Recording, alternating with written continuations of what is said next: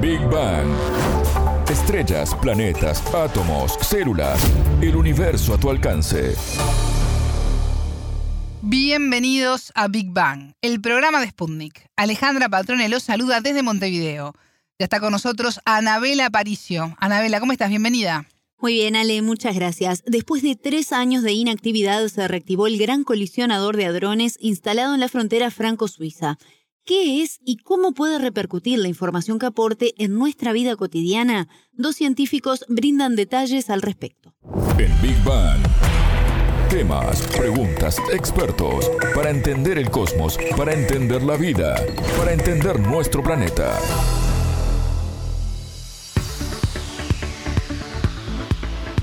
El viernes 22 de abril se encendió por tercera vez el gran colisionador de hadrones del Laboratorio Europeo de Física de Partículas. Expectativa en la información que puede aportar, pues esto puede ser insumo para diferentes investigaciones científicas.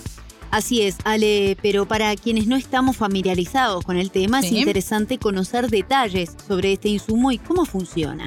Hablamos sobre el tema con el profesor chileno Roby Barrera, divulgador científico del Centro de Astrofísica de la Universidad de Chile, que nos contaba lo siguiente.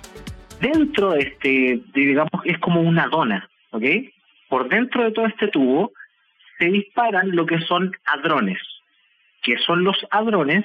Son partículas muy específicas que están, por ejemplo, en los núcleos de los átomos, como protones o neutrones. Esos son un tipo de partículas, los hadrones.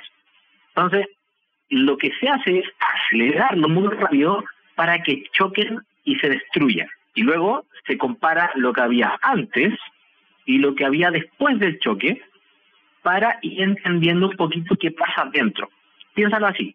Imagínate que todo el mundo, los edificios, los animales, tú, yo, eh, un avión, lo que sea, está formado de puros relojes y yo puedo hacer un árbol de relojes, puedo hacer una mesa de relojes, puedo hacer un edificio con puros relojes, pero la única condición es que puedes abrir ni desarmar los relojes. No, no, no se puede, no hay forma de hacerlo. No hay tornillo, no hay nada, no hay una herramienta. Entonces la única forma de saber lo que hay dentro de esos relojes es tomar uno y ¡guau! azotarlo contra el suelo para que se rompa. Si yo hago eso con 100 relojes, con 1000 relojes, se van a ir rompiendo partes al azar.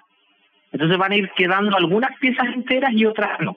Y si lo hago con muchas, puede que tenga, que logre tener un mapa de todas las cosas que están dentro de ese reloj. Y así yo voy a poder entender cómo funciona ese reloj y sacarle provecho. Entonces, cuando desarmamos hadrones por impacto en una acelerador de hadrones, explota, se ven los pedacitos.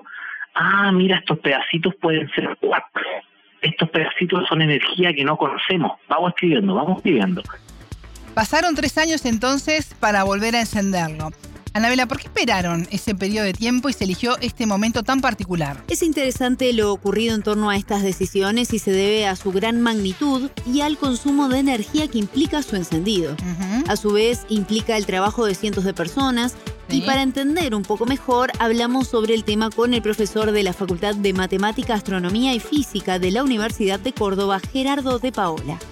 Imagínese, es un acelerador de 27 kilómetros de de diámetro, una circunferencia, que está enfriado a casi 270 grados eh, bajo cero. Los experimentos eh, donde miden son, son cuatro principales, está detector o experimento, llamémoslo así, eh, la complejidad del instrumento son cosas que miden 400 metros de, largo por 30 metros de diámetro, tiene un consumo energético muy, muy elevado, que eso afecta a la energía de la Unión Europea, así que generalmente lo ponen en funcionamiento teniendo en cuenta un poco el consumo energético global, generalmente en invierno no lo hacen correr a veces, así que un poco tienen en cuenta eso. Segundo, todo eso que están trabajando con radiación, están produciendo radiación, lo que hacen es eh, chocar protones para romperlos, por eso una cascada de partículas y caliente radioactivo. Todo ese material sufre un desgaste que mientras todo eso está en funcionamiento, eh, no se puede estar ahí. Por eso está enterrado 100 metros bajo tierra, el anillo este está enterrado 100 metros bajo tierra, todos estos túneles. Así que mientras eso está funcionando, están recolectando datos, uno no puede estar ahí adentro haciendo haciendo cosas. Así que por cada tanto eso se para para hacerle el mantenimiento respectivo. Y en particular esta RAN 3 eh, de ahora, que estuvo parado tres años, fue porque estuvieron eh, ayornando todo el sistema de detección, el sistema de enfriamiento del anillo, se aprovechan para hacer eh, mejoras para obtener datos de mejor calidad. ¿Y qué información se busca conocer con esta reactivación del gran acelerador de hadrones?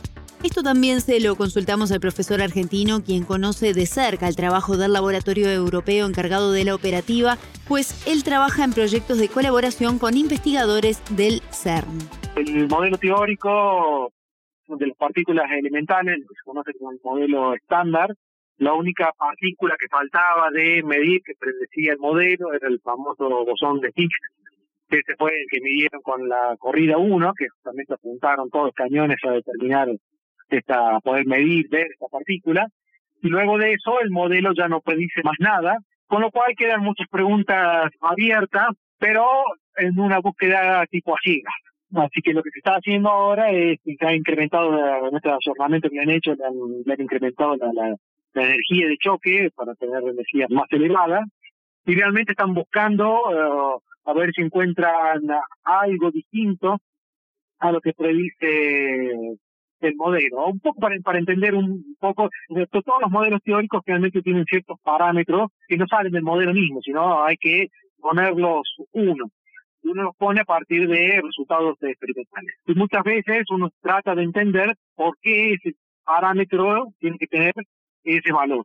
En particular, no hay nada así que le esté guiando la búsqueda. Simplemente los resultados dirán si hay algo más que desconocemos o no.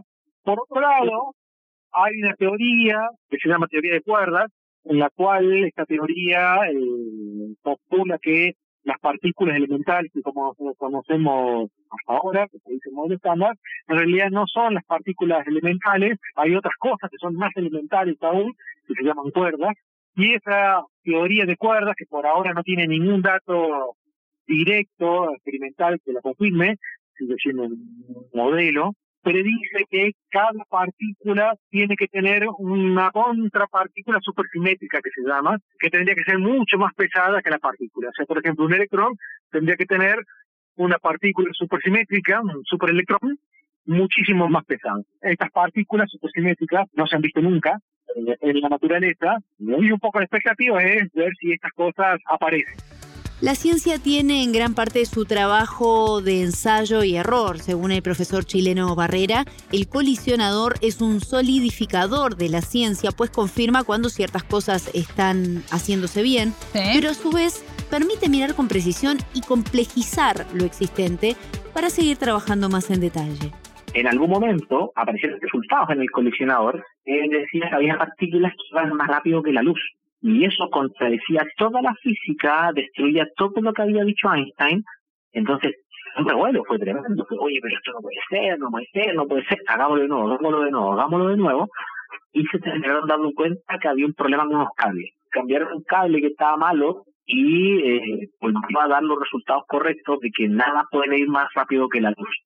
Entonces, como que se, se reafirmó que Einstein sigue teniendo razón. Entonces es un resultado súper poderoso porque muchas veces los experimentos, la ciencia en general, y esto, esto es súper bonito porque la ciencia en general tiene la capacidad de que tú el día de mañana puedes hacer un experimento y demostrar que todo está equivocado para atrás. Y tiene la facultad de eso, permite hacerlo, te da la libertad. Pero cada vez que tú intentas hacer experimentos, siempre terminas demostrando que es correcto, que es correcto, que es correcto. Entonces, como son experimentos distintos, hechos por personas distintas, la teoría solidifica. Entonces, colisionador de hadrones también podríamos decir que es un solidificador de la ciencia, porque nos sigue haciendo que lo que estamos haciendo está bien, pero al mismo tiempo nos permite mirar con tanta precisión las cosas que nos dice, oye, esto está bien, pero deberíamos tener este detalle. Uy, esto está bien, pero este pedacito no lo entendemos. Metámonos en ese pedacito, entendamos ese pedacito. Entonces nos permite complejizar lo que ya está a partir de que sabemos que lo que estamos haciendo va bien. Bueno, vamos paso a paso. Y en medio de esto entra la paradoja de la vida, pues todo está bien y eso es un problema para los físicos, ¿no?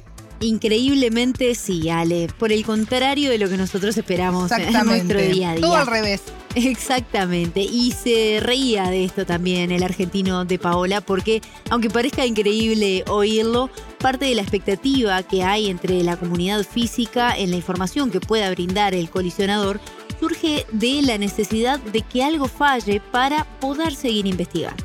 Está en un momento bastante, punto de vista de, la física, bastante incómodo, por eso decimos los físicos, en el sentido de que teníamos una teoría y el experimento nos está confirmando todo lo que la teoría predecía y nada nuevo, y como que necesitamos que algo falle para poder seguir eh, avanzando, para poder seguir yendo más en profundidad. Están buscando que algún numerito que tenían dando vuelta ellos por ahí no sea tal, sino sea un poco distinto, lo cual nos obliga a repensar todo este modelo estándar y buscar un nuevo modelo que nos lleve a un conocimiento mucho más profundo. Tú comentabas hoy detalles de la experiencia del profesor de Paola y su trabajo en colaboración con los físicos europeos. ¿Conoció las instalaciones del colisionador, Anabela? Sí, estuvo en la frontera franco-suiza y nos contó cómo fue para él, un investigador latinoamericano, conocer y ser parte de un equipo de gran prestigio a nivel mundial. Realmente ver esos instrumentos, eh, porque cómo se detectan estas cosas es realmente muy complicado. Son capas de detectores y detectores. Eh, ver las cavernas esas gigantes, toda la ingeniería que requiere requiere eso, eh, hay un trabajo de ingeniería ahí impresionante. Era muy impresionante la normativa suiza para las empresas de, de, construcción. Por ejemplo, los camiones, antes de salir con todas las piedras que se generaban ahí, los tenían que lavar porque no podían circular por la ciudad sucios. La particularidad también de que el Ginebra está justo en el límite con Francia y todo el anillo del tren está prácticamente en todo el territorio francés, excepto un pedacito que pasa por la parte suiza, y en esta parte suiza está toda la oficina administrativa, justamente para que toda la administración y la contabilidad sea suiza. Para quienes no tenemos muy claro estos términos de la física, nos es difícil entender cómo se puede aplicar esto y puede ser útil la información para nuestro día a día. Eh, ¿podemos explicarlo, bajarlo a tierra a la persona de a pie? Sí, Ale, y la respuesta puede ser tan simple como tener mejores celulares, computadoras más potentes y pequeñas o la mejora en el funcionamiento de paneles solares. El profesor chileno Barrera nos brindó más detalles al respecto. Tanto para mejores computadores o para mejores electrónicos como baterías. Entonces imagínate lo conveniente que un computador sea cada vez más poderoso y cada vez más pequeño. Que una batería cada vez más y sea cada vez más pequeña.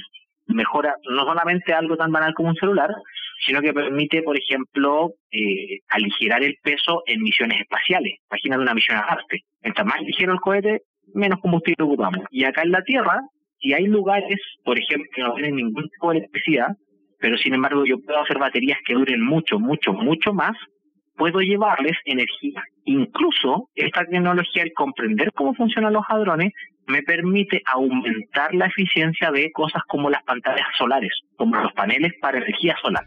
Según Barrera, este equipo también permite crear condiciones para asemejarnos a conocer cómo se creó el universo y desde allí obtener diferentes datos sobre los valores que se registraban en ese momento. Se crean condiciones que se cree son similares al inicio del universo, por ejemplo. Entonces nosotros podemos replicar, digo, nosotros, que trabajé ahí, hablo como de, de la física, podemos replicar las condiciones iniciales del universo, o lo parecido, insisto, lo que nosotros vemos, y entender cómo se dieron paso al universo actual. Entonces, cada vez se utiliza el colisionador de hadrones, nos acercamos un poquito más a una mejor explicación de cómo se formó el universo. Y es inevitable la ansiedad por saber ¿Cuándo podremos tener los primeros datos de esta reactivación? ¿Cuánto puede llevar a obtener novedades? Bueno, según el argentino de Paola es muy complejo, pues el trabajo de investigación y relevamiento de la información lleva un tiempo pasible de alteraciones por los imprevistos que pueden surgir así como también se va analizando día a día el tiempo de duración que se tendrá activado este aparato a medida que van obteniendo los datos de interés para los científicos. Es algo muy complicado, no es algo que aparece, un numerito que aparece en un visor instantáneamente. O sea, requiere mucho, mucho tiempo de análisis de los datos para obtener un resultado de algo. Así que lo que se hace ahora es lo que se llama corridas, run, runners, están en la corrida 3 que se inauguró. Entonces, una etapa donde se hacen chocar protones entre ellos se recolectan información, muchísima información. O sea, por cada colisión de protón que se produce, se obtienen cientos de miles de datos en fracciones de segundos. Eh, todo eso requiere un proceso de reconstrucción y de análisis que lleva eh, muchísimo tiempo. O sea que las novedades de lo que están midiendo ahora saldrán a luz eh, de acá un, un tiempo. O sea, todos los resultados que se están mostrando ahora son de mediciones que se hicieron hace 3, 4 años atrás. Escuchábamos al profesor de la Facultad de Matemática, Astronomía y Física de la Universidad de Córdoba, Gerardo de Paola, y antes al profesor chileno Roby Barrera, divulgador científico del Centro de Astrofísica de la Universidad de Chile. Ambos nos explicaban qué es y la importancia de la reactivación del gran colisionador de hadrones. Muchas gracias, Anabela. Hasta la próxima. Pueden volver a escuchar este programa por mundo.spundinews.com. Esto fue Big Bang